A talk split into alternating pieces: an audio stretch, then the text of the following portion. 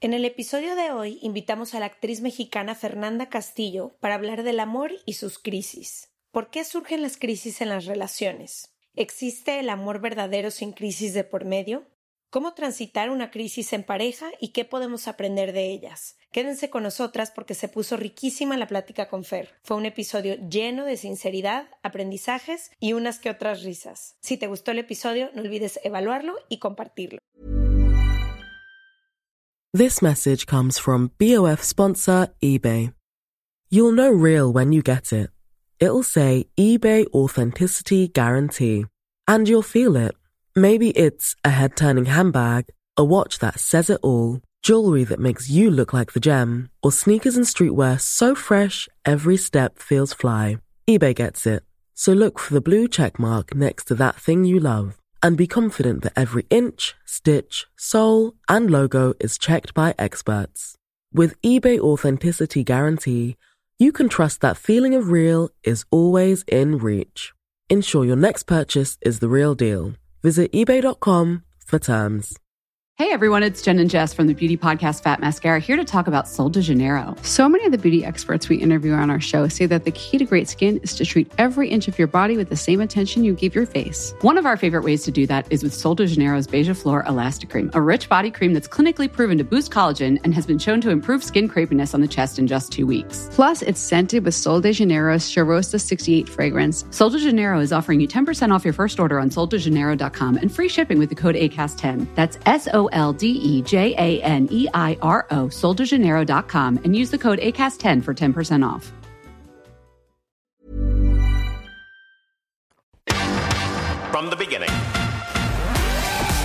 Se regalan dudas nace de la infinita necesidad de cuestionarnos todo. Todo. Todo lo que está a nuestro alrededor. ¿Por qué creemos lo que creemos? ¿Qué alternativas hay? ¿De dónde venimos y hacia dónde vamos? ¿Cómo tomar decisiones más informadas? Coexistir para vivir más intensamente sin dejar de crecer. Hemos tenido tantas dudas durante tanto tiempo que te las queremos regalar. Soy Leti Sagún Y yo, Ashley Franje, y en este espacio invitamos a expertos, amigos, profesores, gente que queremos y que admiramos, que sabe y no sabe tanto. de todo eso que tendríamos que estar hablando.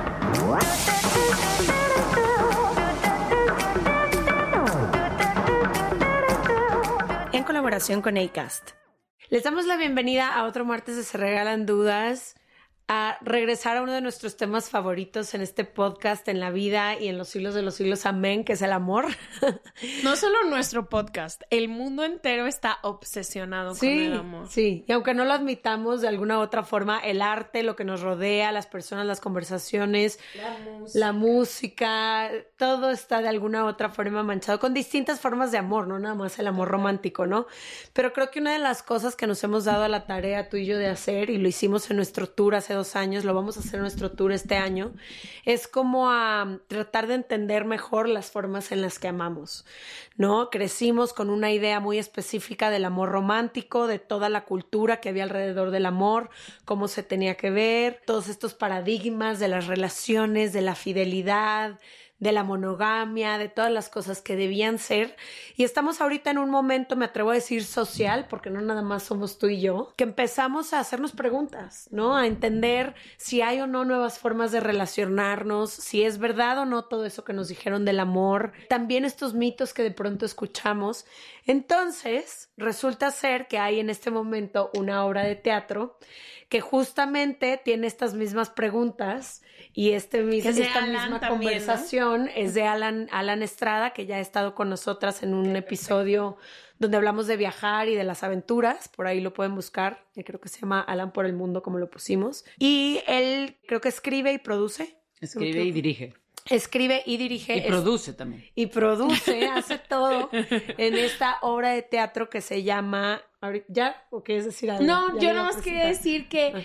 En esta nueva forma de, de cuestionarnos, creo que mucha gente se ha ido hacia encontrar nuevas formas, buscar. Creo que todos debemos de replantearlo, sobre todo porque creo firmemente que es como de los ejes centrales, eso y encontrar el propósito de por qué estás vivo, como de los ejes centrales de la vida, ¿no? Como tú decías, no solo el amor en pareja, sino el amor familiar que se representa en las familias en esta nueva en estas nuevas formas de vivir y demás.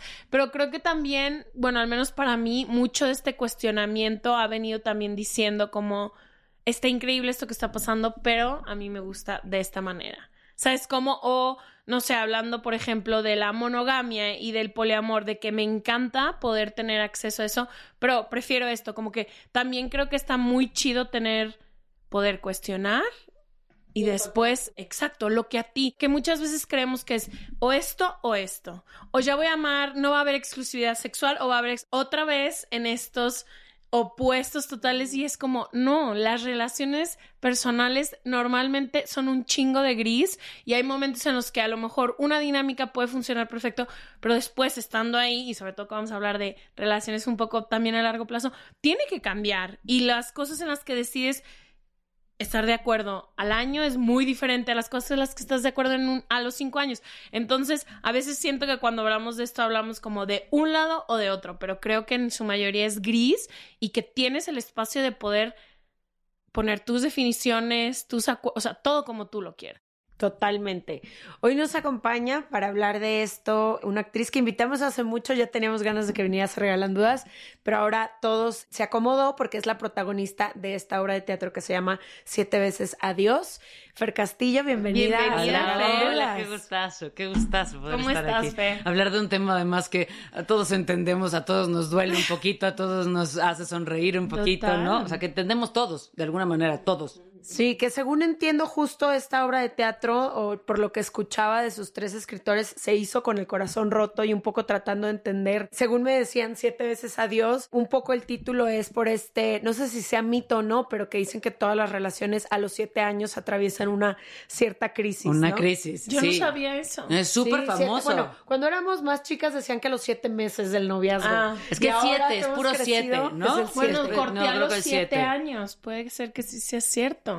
Yo creo que se- seguramente es un momento en el que uno se replantea muchísimas cosas como persona, que ya, ya pasaste de la etapa esta del enamoramiento y del no, No, sé qué, y es así como de ya, sí, y es que te planteas los pasos para adelante, ¿no? Y los pasos para adelante es lo que tambalean a veces las relaciones y dicen, no, pues eh, mejor no quiero esto. Sí. Y, y la obra un poco trata de... eh, no, no, digo, eso es parte de la anécdota porque eh, se trata de una pareja que está en, en crisis de estos siete años juntos, pero, pero habla también de, ¿sabemos amar? Que el amor es para siempre, esto que nos han enseñado, y si no es para siempre, entonces vale la pena vivirlo, aunque no sea para siempre. Y las maneras en las que amamos y las cosas, y, la fidelidad es lo primero en el amor. ¿Cuáles son las cosas que marcamos en cada relación para que sean la base? Y si se rompen, ¿qué sucede con eso? Entonces aborda, aborda todo eso, ¿no? Y, y hay dos personajes, él y ella, pero pueden ser ella y ella, eh, él y él, ellas, puede ser quien sea, ¿no? Sí, es al una final representación Es una de- representación de del amor y que al final el amor siempre tiene nuestro nombre, ¿no? Cuando escuchamos una canción, la Siempre es canción nuestra somos nosotros, es nuestra sí. historia y es la historia de, ah, claro, es él, sino el que, ¿no? Es la historia de, de, de él, ¿no? O de mi ex, o de, o de mi amiga. Entonces, claro, todos, en el amor todos somos los protagonistas siempre, ¿no? Y, esa, y esta obra se trata un poco de eso y de hacerle eh, honor a la música, que Mm. pues siempre tenemos un soundtrack, no solo de amor, sino de vida, vida, ¿no? De vida, O sea, de cuando estamos- desamor. El cuando está, sí, desamor. claro, ese es el, el más fregón, con el tequila y el, ¿no? No, pero luego las que eran de amor pasan a ser de desamor, ¿no? Pues. De que tu Supuesto. canción, de que esta es mi canción, la oyes ahorita y de que, ¡ah! y te rompe el- Total, el, total. corazón. Entonces, habla como de hacerle un honor a la música que siempre eh, eh, nos acompaña en los momentos como de amor, de desamor, y que siempre nos cura un poquito, ¿no? Porque al final, eh, eso es súper bonito, esa canción que en un momento te ilusionaba, de que te, después te dolía y después te trae nostalgia, ¿no? Y te recuerda un momento de tu vida y te- sobre todo te recuerda quién eres, porque todas las personas que pasan por tu vida son un poco de quién eres hoy, ¿no? Entonces, de eso trata un poco la obra. Me encanta. Quiero preguntarles a las dos, a lo mejor, ¿qué ha sido lo que ha llevado a sus amores en crisis o qué creen que son los factores que llevan a que el amor entre en esta crisis de siete años, siete meses o a veces pasa a los tres años o a los dos meses? Ah. yo justo estoy en los siete años, pero es muy tramposo, ¿no? Porque yo acabo de tener un bebé, entonces también eso ayuda muchísimo a cualquier crisis. Sí, a empujar cualquier crisis, aunque tengas medio año, eh, es una crisis. Pero, pero creo que el, el cambio, que uno va cambiando y uno va queriendo diferentes cosas y te vas, y a veces cuando vas empezando una relación, estás más bien por cómo le gustaría al otro, cómo me adapto para que el otro esté lo mejor posible. Y entonces, eh, yo siempre digo, yo era muy tramposa en mis relaciones, porque hacía todo para que el otro fuera tan maravilloso estar conmigo que me necesitara y entonces no me pudiera dejar, ¿no? Tratando de hacer que me necesitara, no, no sucedía. Hacerte indispensable. Sí, ¿no? O sea, como de, ve qué maravilloso es todo conmigo, que... Todo es fácil, todo Si es yo padre. soy necesaria, no me vas a dejar. Y es- era mentira, ¿no? Siento que conforme pasan los años, uno va cambiando, dejas de hacer ese tipo de cosas, vas, vas queriendo otras cosas y eso hace que no te ajustes. Y como además sucede, la otra persona cambia también. Entonces llegó un momento en que la misma persona con la que te entendías increíble, pues ya está viendo para otro lado completamente y no tiene que ver con ver otras personas, simplemente está viendo otro lado de vida y pues eso nos desajusta y nos pone además en un lugar súper súper feo porque no queremos fracasar en el amor, ¿no? Eso es lo único que, o sea, uno puede fracasar en lo que sea, pero en el amor no queremos fracasar porque No, duele y le mucho. ponemos todas las ganas para Sí, no todo, todo. ¿Tú, China? Yo, ay, no sé, es que cada, pues cada historia ha sido diferente y ha fracasado, no fracasado, ni siquiera quiero poner la palabra fracaso en el amor porque he replanteado eso, al rato podemos comentar que ese es otro punto. Lo apunto, Leticia. Apúntalo, por favor. Pero sí, lo importante que es empezar a hablar también de, de la temporalidad de las relaciones y de que terminar para mí ya no es equivalente a fracasar. O sea, he aprendido mucho más de estas relaciones y no creo que hayan fracasado. Fueron divinas mientras duraron, nada más tenían un ciclo y eso no significa que haya sido un fracaso, pero ese es otro punto. Creo que la primera entró en crisis, una de las primeras relaciones que tuve entró en crisis porque eso, crecimos. Cuando nos conocimos éramos unas personas, pasaron casi ocho años más o menos que estuvimos juntos y llegó un momento en el que queríamos seguir sintiendo lo mismo y caminando para el mismo lado, pero ya éramos personas muy diferentes y no queríamos ver la realidad, o al menos yo no quería, como que seguía aferrada a esa primera idea de que el amor dura para siempre y que el amor de mi vida, entonces si ya encontré el amor de mi vida y tengo que terminar al amor de mi vida, ¿qué me queda para el resto de mi vida, no? Y yo con 23 años, ¡ah! Se acabó mi vida. Se acabó. Entonces, no sé, esa relación por muchas razones, pero dentro de, dentro de ellas, que para seguir juntos uno de los dos tenía que sacrificarse a sí mismo, porque teníamos sueños grandes, cada uno estábamos en diferentes países, con diferentes caminos, y ninguno de los dos estuvimos dispuestos a hacerlo. Y ahorita lo agradezco porque no, nos hubiéramos así que inconscientemente cobrado una factura que nunca se iba a poder pagar. La- Una de las relaciones más recientes que tuve, creo que entramos en crisis porque en algún momento yo quería como que todo fluir.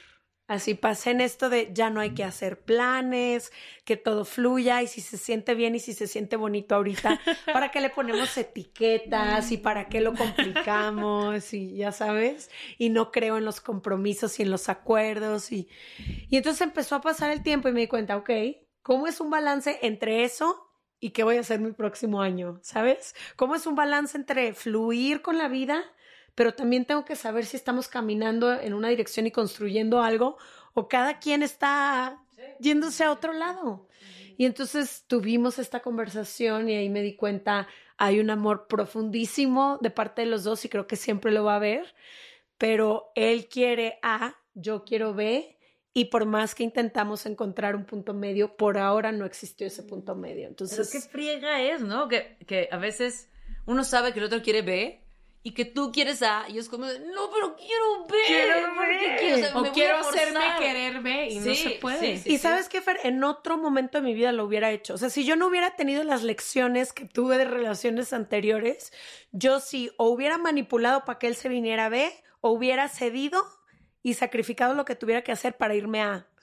Y como que entendí con el paso del tiempo que el amor al revés, el amor es respetar que si alguien quiere A, aceptar que quiere A. Y si yo quiero B, serme fiel a mí y ir por B. Y entender que también dejar ir a alguien es una prueba de amor. O sea, también eso es amor.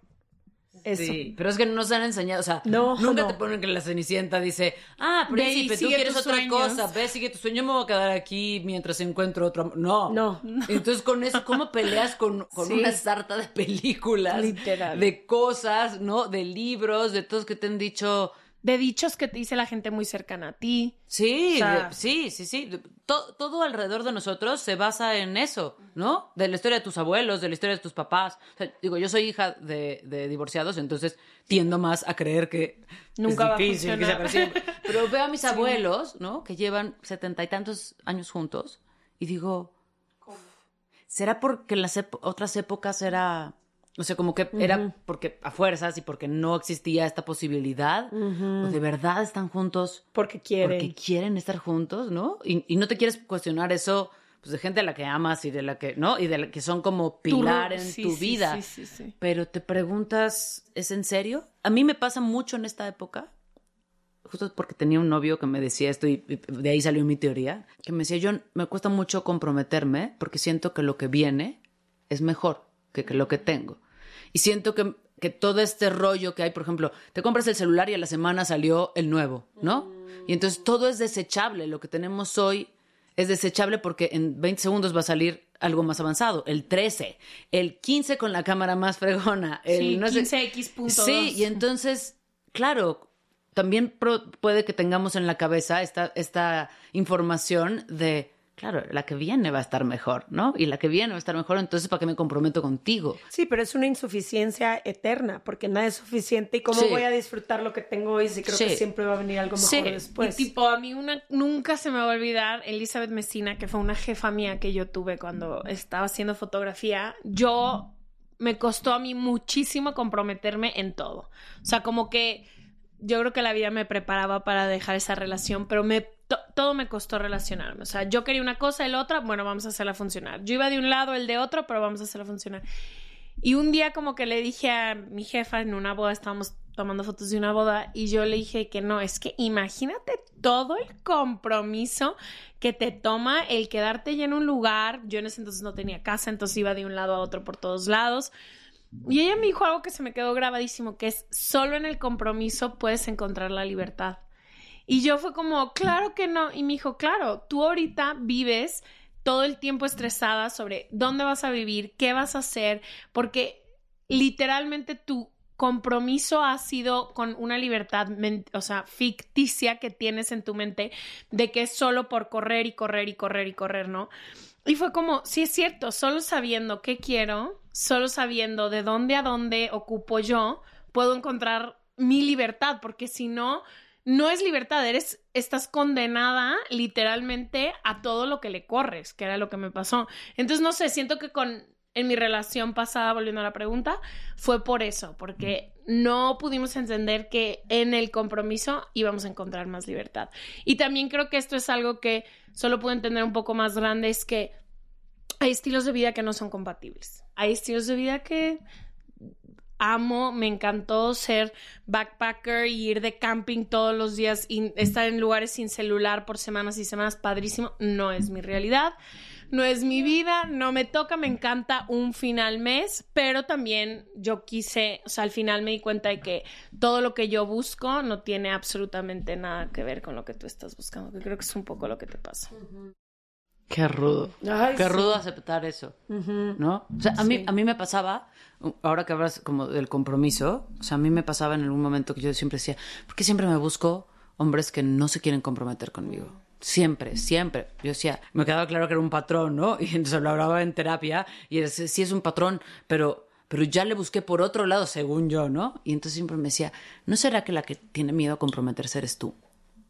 O sea, que siempre buscas hombres que no se comprometen porque tú no te quieres comprometer, pero no quieres tomar la responsabilidad de que no te quieres comprometer tú, entonces mejor te buscas a un tipo que no se puede comprometer contigo. Para que tú digas, es que no Cla- claro, es, es- es por él, ¿no? No es por mí. Y en la madre me sentó eso así de...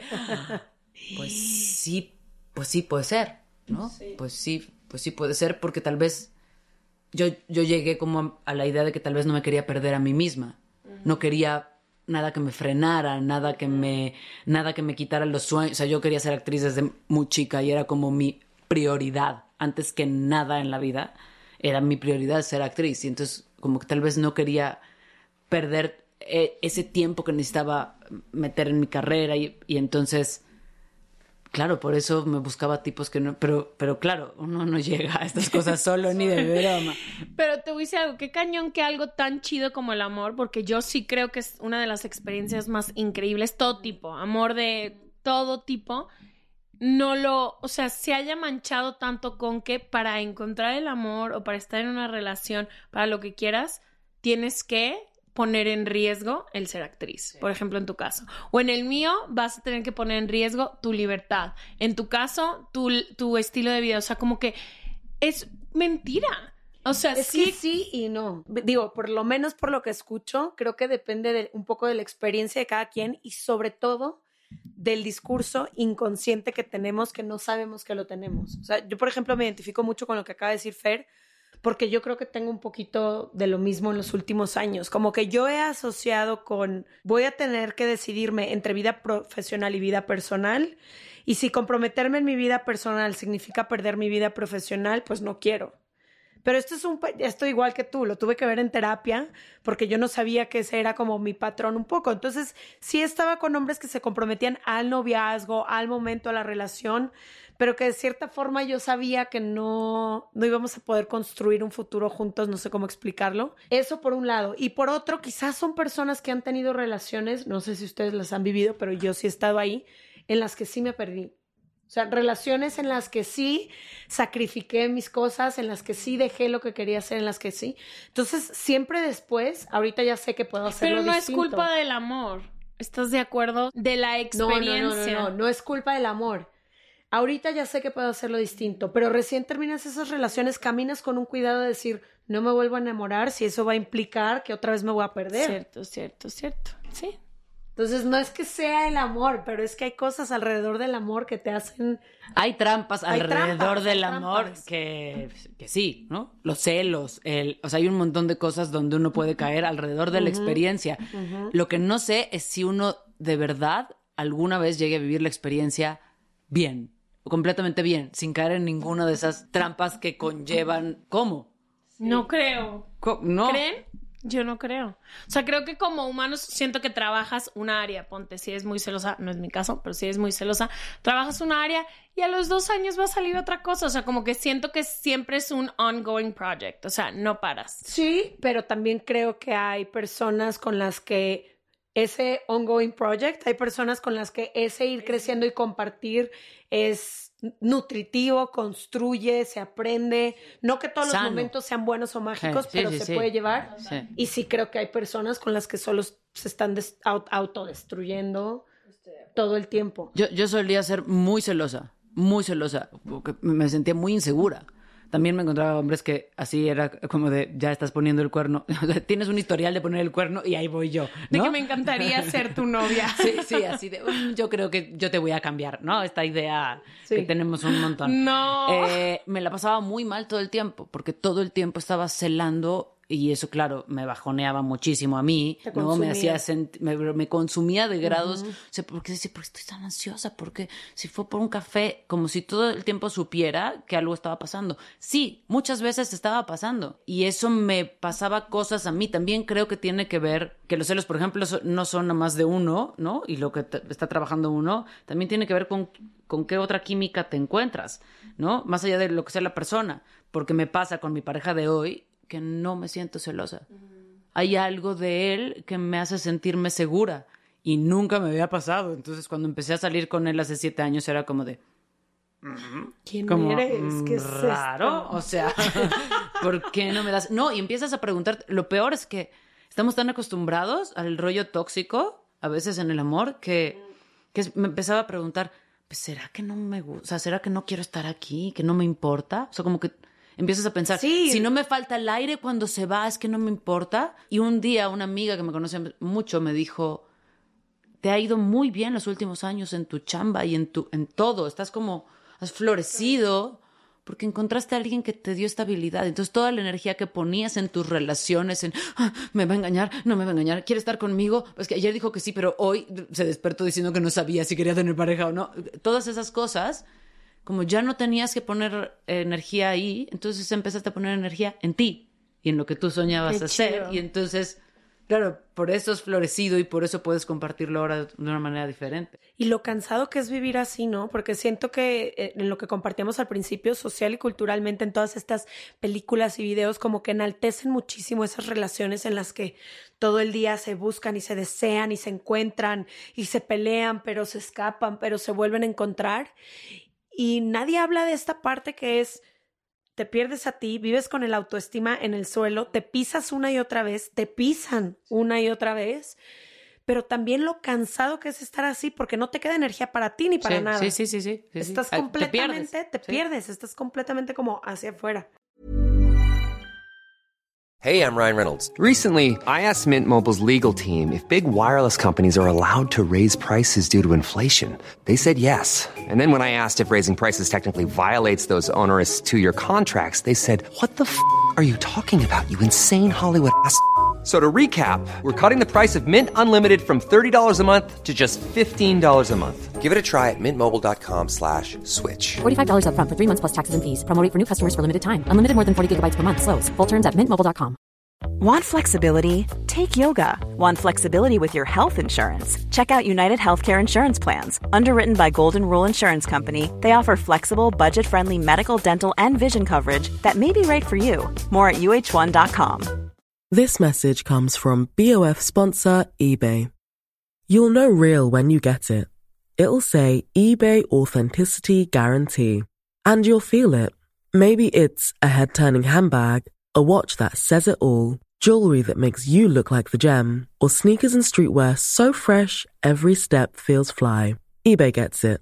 So look for the blue check mark next to that thing you love and be confident that every inch, stitch, sole, and logo is checked by experts. With eBay Authenticity Guarantee, you can trust that feeling of real is always in reach. Ensure your next purchase is the real deal. Visit eBay.com for terms. Quería regresar yo un poco al título de esta obra de teatro que Siete veces Adiós y al tema de la crisis de los siete años. Ojo, no tiene que ser crisis a los siete años. O sea, ya ahora entendimos que dentro de los mitos del amor es que nos hagan creer que las cosas tienen que suceder de una De un forma, tiempo. en un momento, en un tiempo, pero sabemos que existe como este mito. Y a mí lo que se me hace chido de, de hablar a veces de estas crisis de pareja es que creo que como cualquier crisis, crisis económica, crisis mundial, crisis política, las crisis son una gran oportunidad. Y hay que hablar de eso porque no conozco una sola pareja que haya durado cierto tiempo que no haya atravesado una crisis.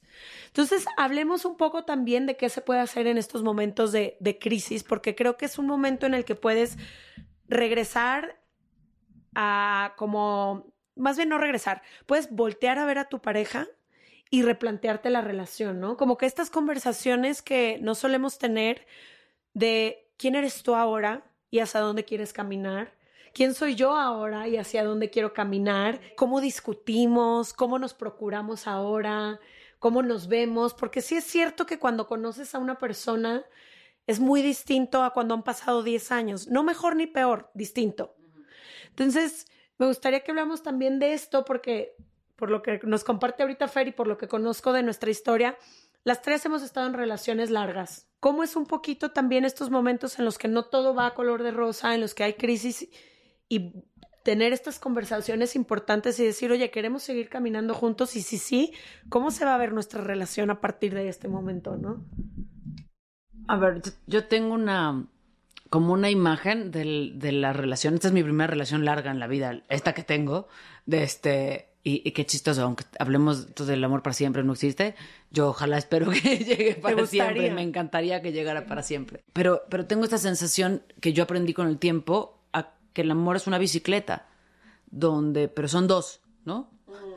en donde ni yo voy encima de tu bicicleta, ni, me vas arrastrando, ni traes una carretilla para llevarme, ni me empujas, ¿no? Yo voy en mi bicicleta, tú vas en tu bicicleta y los dos vamos decidiendo en cada cruce de caminos si queremos seguir yendo para el mismo lado o, o no, ¿no? Y de repente, pues las bicicletas se separan, pero usualmente uno tiene la idea de que vamos en la misma bicicleta juntos y creo que no debe ser así.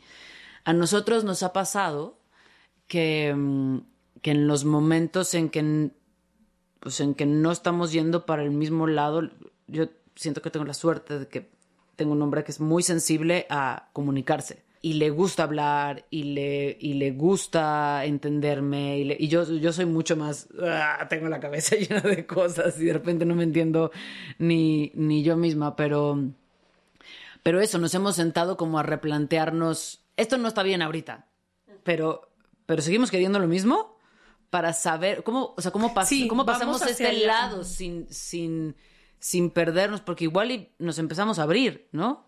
Sobre todo esta sensación. Si no de- tenemos esta conversación, tú ya vas a estar a 150 kilómetros cuando queramos tener la cuando, conversación. Sí, entonces todo el tiempo nos estamos, pero sobre todo cuando las cosas no están bien, ¿no? Ahora que les contaba, ¿no? Tengo un niño de un año, un hijo, yo le digo, suena muy mal, pero no estoy tratando de decirlo así. Un hijo es como todas las cartas para que uno se divorcie. Porque tienes un bebé y te despierta todos tus miedos, tus, tus cosas no trabajadas en terapia, tus papás arriba, tu- o sea, te despierta todas esas cosas que hacen que uno choque. Y las dos personas están viviendo eso, no solo las mujeres, los hombres también, ¿no? Y entonces empiezas a chocar y a chocar y a chocar y te volteas un rato después y dices, ¿de verdad me estaba peleando por el pañal del niño? O sea, por, por si el pañal se debe de cambiar, no sé, o sea, por cualquier tontería. Y nos ha pasado de tenernos que sentar a decir, ok, pero seguimos queriendo lo mismo, ¿no?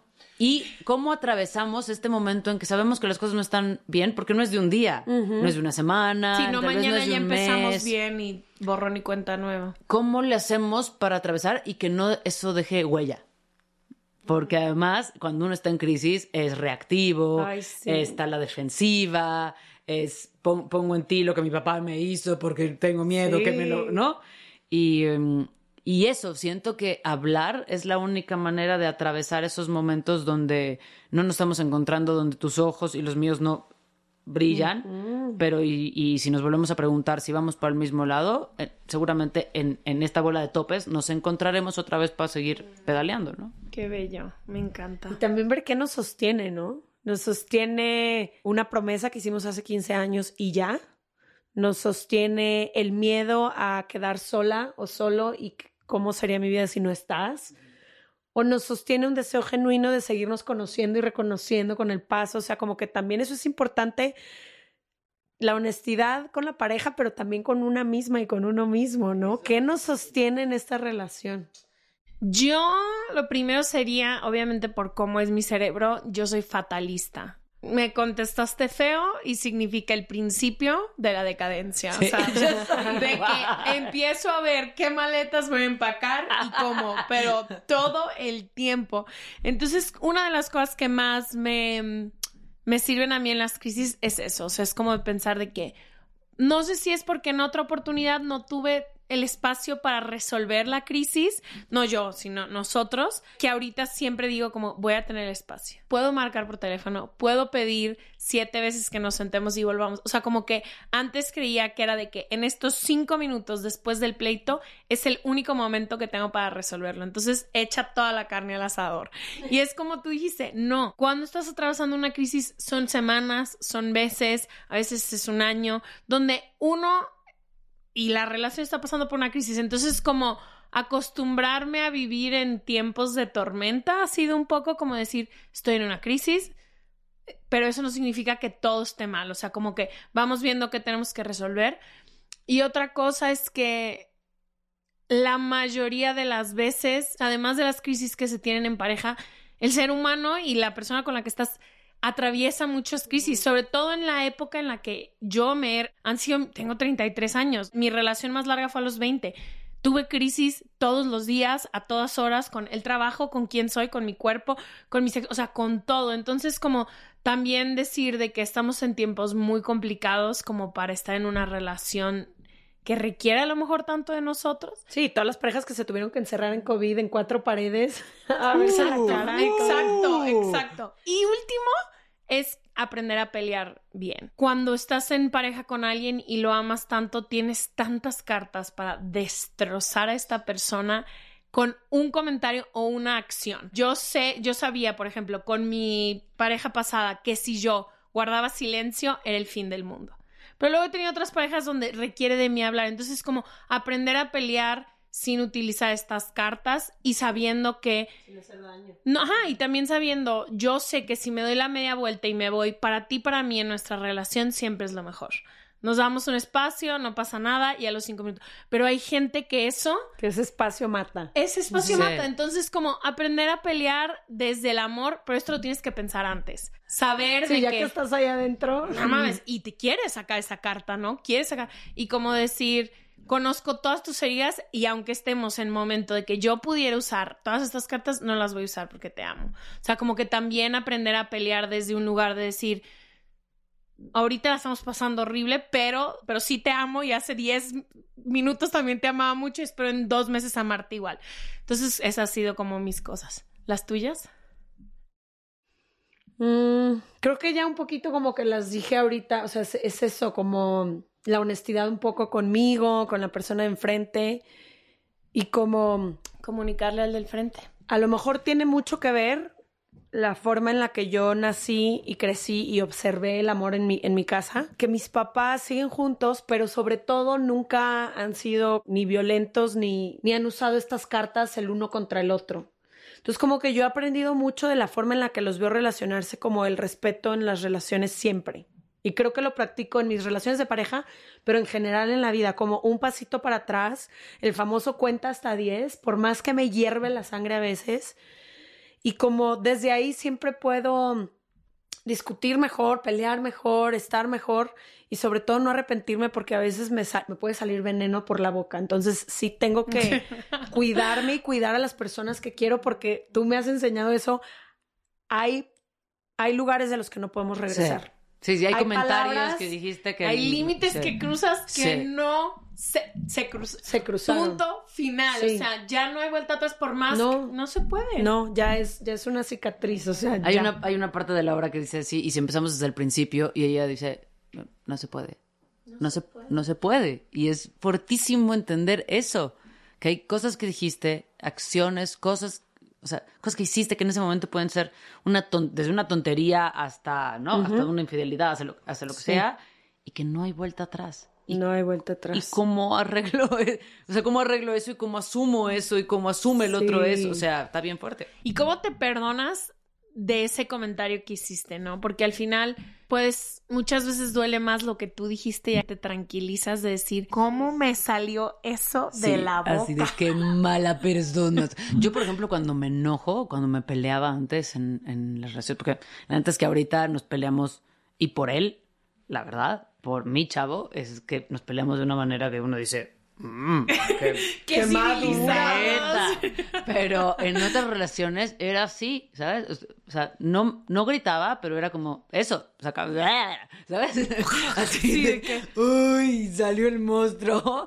Y qué, y qué miedo, y que, y que después te desconoces, ¿no? Decir, Total. ¿cómo dije eso? ¿Por, por qué fui tan cruel? ¿No?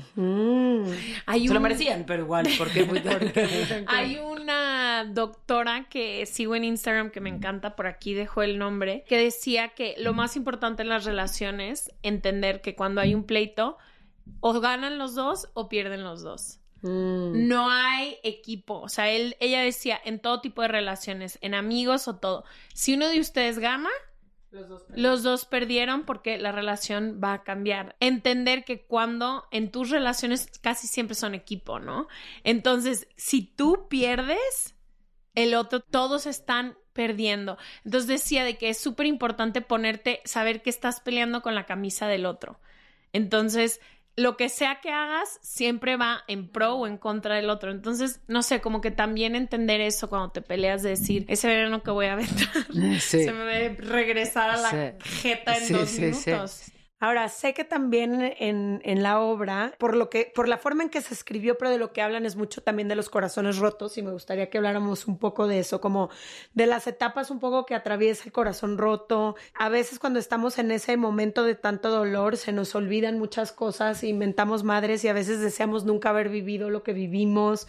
No sé si les ha pasado con el paso del tiempo, como también hay cosas que empiezan a cobrar otro significado. Por ejemplo, yo recién termino cada una de mis relaciones, las que duraron mucho y poco, con los que sí me puse el título de novia y con los que no, pero estas relaciones que, que fueron significativas en mi vida porque modificaron mi corazón de cierta forma, para bien, para mal, lo que sea, como que eso que les decía al principio, primero yo decía, es un fracaso y segundo, borrón y cuenta nueva, ¿no? Es mi ex, es la persona que no voy a volver a nombrar y yo voy a volver a construir una relación increíble y no va a haber rastros de lo que hubo alguna vez, ¿no? Y me he dado cuenta con el paso del tiempo que, que ya no, primero no me hizo bien y no era honesto hacerlo así, como que he estado aprendiendo que todas estas personas ocuparon y van a ocupar siempre una parte de mí y de mi corazón, marcaron mi vida, me enseñaron lo que quiero y lo que no quiero, amar y a no amar. Y entonces como que, no sé, he resignificado estas partes que, que quería como negar y quería borrar en mi vida como al revés. Qué grandes maestros que ahora sus enseñanzas y todo caminan conmigo. Y entonces soy quien soy hoy por todas esas experiencias que compartí y al revés, quiero traerme todos esos aprendizajes a lo que viene después. Me encanta. No sé para ustedes cómo ha, cómo ha sido. Yo, a ver, eso eh, está, está bien padre porque es una parte como muy como muy madura y es algo de lo que también habla la obra, como esta sensación de somos lo que somos porque nos construimos, porque juntos nos construimos y que al final esas personas dejan, dejan huella siempre en ti, ¿no? O sea, son eso, tus relaciones son parte de lo que somos. Yo hay algunas personas, y eso suena súper mal, pero o sea, hay gente que aunque me ha hecho mucho daño, aunque nos hemos hecho mucho daño en las relaciones, hay, es chistoso que hay gente que, que todavía asumo que es gente que me construyó. Sí. Hay otros que los borraría. Y me no me van a decir ustedes que no existe. Porque Sí. no, la gente que nos escucha así de... eh, o sea, hay gente que de verdad harías... sh- sh- sh- sh- sh- Porque dices, no me aportó nada, ¿no? Ni O yo sea, le como, aporté nada Ni yo le aporté, o, pero... Pero, o solo Pero no crees que te haya dolor. aportado el decir nunca más voy a ponerme en este lugar, nunca más voy a, o sea, ni siquiera eso, porque yo eso Sí, es lo que he pues- reconocido de ciertas relaciones, como por lo menos me enseñaron dónde nunca me voy a volver a poner, Sí, lo que nunca voy a volver a aceptar, lo que, ¿sí me entiendes? sí. Pero me pregunto por qué nadie me avisó en el momento en que estaba ahí Exacto, cometiendo exacto. el error. Nadie me mandó un mensaje para decirme. Oye, ¿sabes qué es bien, es bien fuerte con esta idea del corazón roto? Que yo me doy cuenta, digo, hace mucho que no me rompen el corazón porque tengo una relación muy larga, pero pienso que tal vez parte de lo que me gustaba, de esta idea de, no, no gustaba conscientemente, pero que me atraía de, de, de esta gente que no se quiere comprometer y que terminas persiguiendo y tratando de cambiarla, es que mi resurgir siempre, después de que terminaba una relación, yo decía, soy el ave fénix me pasaba que me hacía pedazos, pero después como, como si me encendiera y entonces me... Eso que pasa de, eres capaz de hacer como todo de aquí en adelante y entonces eso te... Sí, te eso te como que te potencializa por un rato al menos en lo que vuelves a perder el estribo por alguien más que volvió a pasar. Mientras Pero el qué fuerte sale, que de repente, o sea, que te rompan el corazón pueda hacerte sentir eso. ¿Y era porque querías reinventarte y necesitabas excusa o porque eso te era lo que te estaba inconscientemente como dando gasolina? Porque el dolor es un motor. Yo creo que es eso. El dolor es un motor de cambio, es gasolina, porque más dices, o me quedo aquí en el drama, o empiezo a meter codos a la depresión, a la sensación, y- ¿no? Y a, a decir, yo valgo. Entonces, durante muchos años, el único momento donde yo sentía que valía es cuando me reponía de una relación, porque dentro de las relaciones yo no tenía valor alguno porque estaba- siempre estaba, o sea, siempre se condicionaba al otro. Entonces, tal vez en esos momentos Era ese- cuando era cuando decías, yo "Yo valía, yo, soy". decía, claro, yo soy y yo soy una fregona y a mí nadie me va, no voy a volver a caer hasta que vuelva a caer. Pero, Hasta que pero llegaba el qué siguiente. Eran los momentos en que yo decía, claro que yo valgo y yo voy a salir adelante de esto. Y entonces eran mis momentos de, de apapacho y de, y de darme cuenta de qué fregona podía yo ser, ¿no? Y ahorita que estás en una relación estable, sana y demás, ¿cómo encuentras ese como motor para reinventarte? Que me imagino que ha pasado mil veces en siete años. Pues no sé, es lo que pasa es que durante una parte de la relación, por ejemplo, estuve muy enfocada, que yo hasta siempre como de alguna manera le pido una disculpa a mi pareja porque los primeros años mi prioridad seguía siendo mi carrera, o sea, como que me estaba yo en necesito conseguir, necesito hacer, necesito, no, no me puedo parar, hasta apenas estoy muy grande y estas cosas apenas me están llegando, entonces ahora no puedo, no puedo, no puedo descuidarme, ¿no? Más bien creo que estaba yo más bien en este llena de gasolina, diciendo soy yo, soy yo lo importante, tantos años no fui yo lo importante, que, que nos acompañábamos, pero, pero siento que, que yo era la que menos invertía en la relación. En cuanto a tiempo, en cuanto a... Vamos a cenar. No, estoy estudiando porque tengo mañana un casting súper importante. Y también con el tiempo empecé a decir, eh, Si no priorizo mañana, esto, se claro, va a ir mañana. se va a ir. Y por una vez en la vida encontraste a alguien que valiera la pena, mija, no te pongas tonta. Prioriza. Eh, sí, entonces más bien he estado llena de gasolina los años anteriores y ahora me doy cuenta que no, que, no es la gasolina tuyo, la gasolina, o sea, puede ser la misma si estamos los dos en el mismo canal, ¿no? Si no eso tú o yo. Ahora con pandemia, que no trabajé, ¿no? Y luego con nuestro bebé ha sido como de.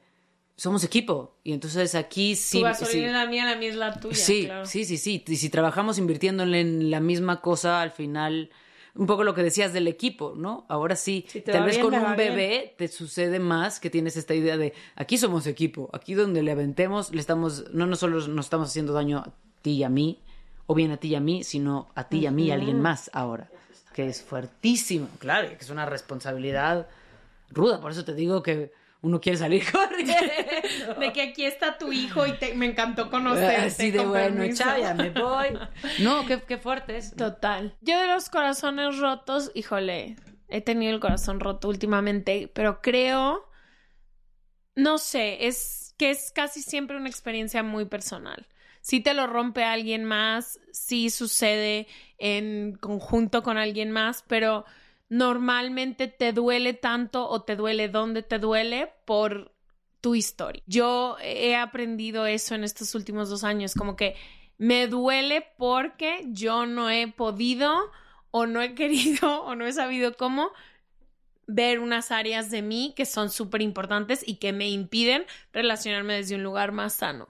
Entonces siento que al menos en esta etapa, obviamente con mi ex pues se me rompió el corazón porque nos tuvimos que dejar, llegué, estamos enamorados y lo amo mil y Dios le decía a lo mejor, pero en estas relaciones que a lo mejor no tienen el título, no no sé qué, o te gusta alguien mucho y no funciona, o sea, como que en estos que no están como el corazón así de que teníamos una vida construida, ha sido eso, como que es más una experiencia personal que una experiencia en conjunto y también que he aprendido de los, rela- del, o sea, de, de los corazones rotos ha sido que toman un buen ratito y te van asustando. O sea, que creo que es un... O sea, es real. Podría decir aquí que es mentira y que me abro la mano. No, voy más Sí, asustada. caminas Sí. con cautela. Yo de- camino de con muchísima cautela, sobre todo por, por eso, porque me he dado cuenta que quiero relacionarme desde un lugar sano, quiero encontrar a alguien increíble, quiero todo, pero pues te empieza a dar un pánico que dices, Jesús, voy, pero pues piano, pianito. Entonces, eso, como que también fijarme bien quién me va a romper el corazón, porque pues hay que también, ojalá se pueda hacer selectivas, que creo que sí se puede. Sí se puede. Hay gente que a primera instancia se ve que no están disponibles, no, no sé qué, y creo que... Y, y no, y como decía Fer, no, no, yo le voy a enseñar, yo lo voy a cambiar, yo no la voy a cambiar. Exacto. Y, y como eso, como de decir, yo estoy haciendo esto, yo estoy rompiéndome el corazón por algo personal. No- absolutamente nada tiene que ver el güey que está para mí. Y por las expectativas, ¿no? O sea, yo el otro día hablaba con una amiga que a mí me pasaba lo mismo, que empezabas a salir con alguien y ya estabas viendo qué color era el vestido que te ibas a poner para la cena de conocer a sus papás cuando te ibas a casar con él y acababas de salir el primer día Sí, con él, ni siquiera sabías si te Sí, gustaba.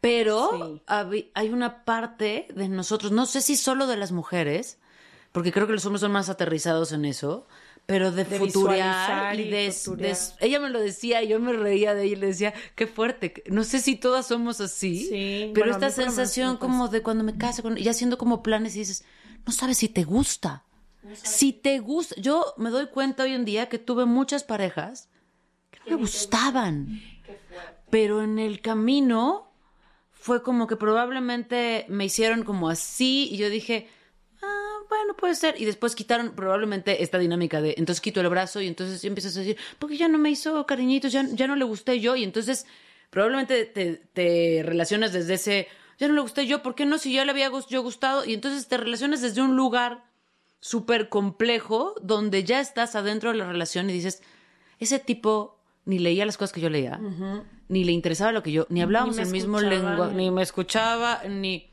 ni todas las cosas que deben estar bien estaban bien. ¿Y por qué me dolió tanto cuando me dejó? ¿Sabes qué creo Es a veces? personal. Que ese tipo es personal, pero también ese tipo de relaciones de las que hablamos en este momento son relaciones en las que, como tú dices, ni me gustaba tanto, o a lo mejor sí, pero nos relacionamos o desde el ego o desde la herida.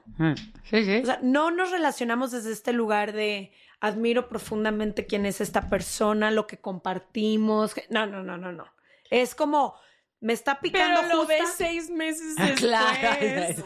A veces, ahorita con el conocimiento que ya tenemos, siento que yo te, yo te dije desde la semana 3, no, voy a hablar de mí, no de ti. Desde la semana 3 que estoy saliendo con alguien, yo te digo, me estoy enganchando con mi ego.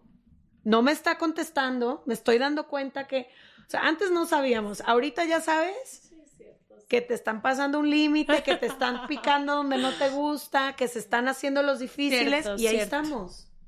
O sea, creo que también las relaciones te van dando este callito de saber, güey, ¿es genuinamente aquí algo bonito o nada más me estoy involucrando porque me pican mi ego una y otra y otra y otra vez? Pero qué fuerte que... No ubico. ¿Sabes estas, como estos terapeutas que hablan en los lugares, en los podcasts, en todos lados, como de... Date las señales de que realmente no le gustas tanto, ¿no? Hasta en películas. Y ¿cómo uno no se da cuenta ahí, no? O sea, porque después puedes decir, me estoy relacionando desde... Pero muchas veces seguimos enganchándonos con gente que está dando las señales clarísimas que dicen estos terapeutas como, ¿no? Que no le gusta. Y que, y que uno empieza a decir, eh, no, pero no. Entonces, o sea, lleva tres semanas sin hablarme porque seguramente se quedó sin celular o alguna cosa así Sí, y no lo puedes no ver hasta bien. tiempo.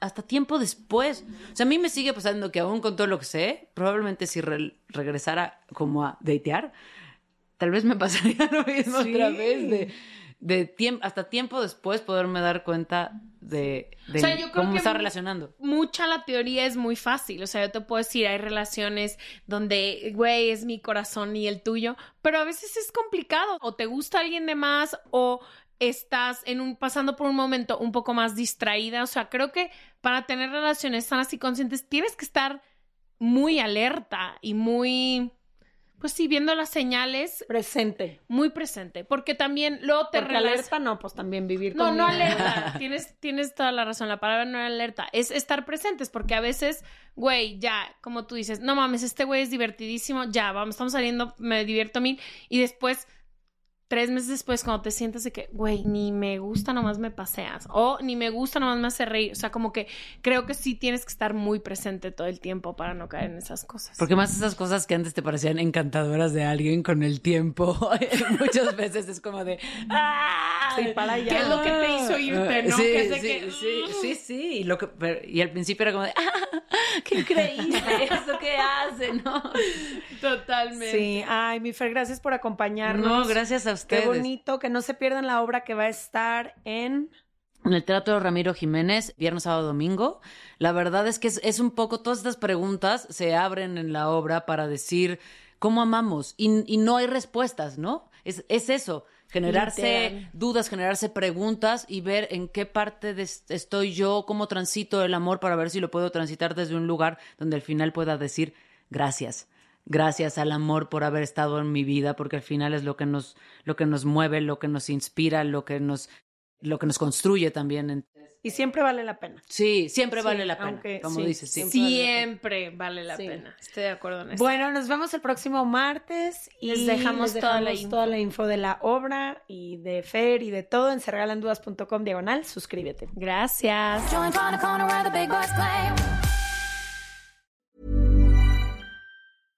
This message comes from BOF sponsor eBay.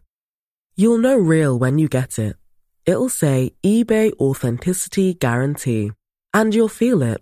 Maybe it's a head turning handbag, a watch that says it all, jewelry that makes you look like the gem, or sneakers and streetwear so fresh every step feels fly. eBay gets it. So look for the blue check mark next to that thing you love and be confident that every inch, stitch, sole, and logo is checked by experts.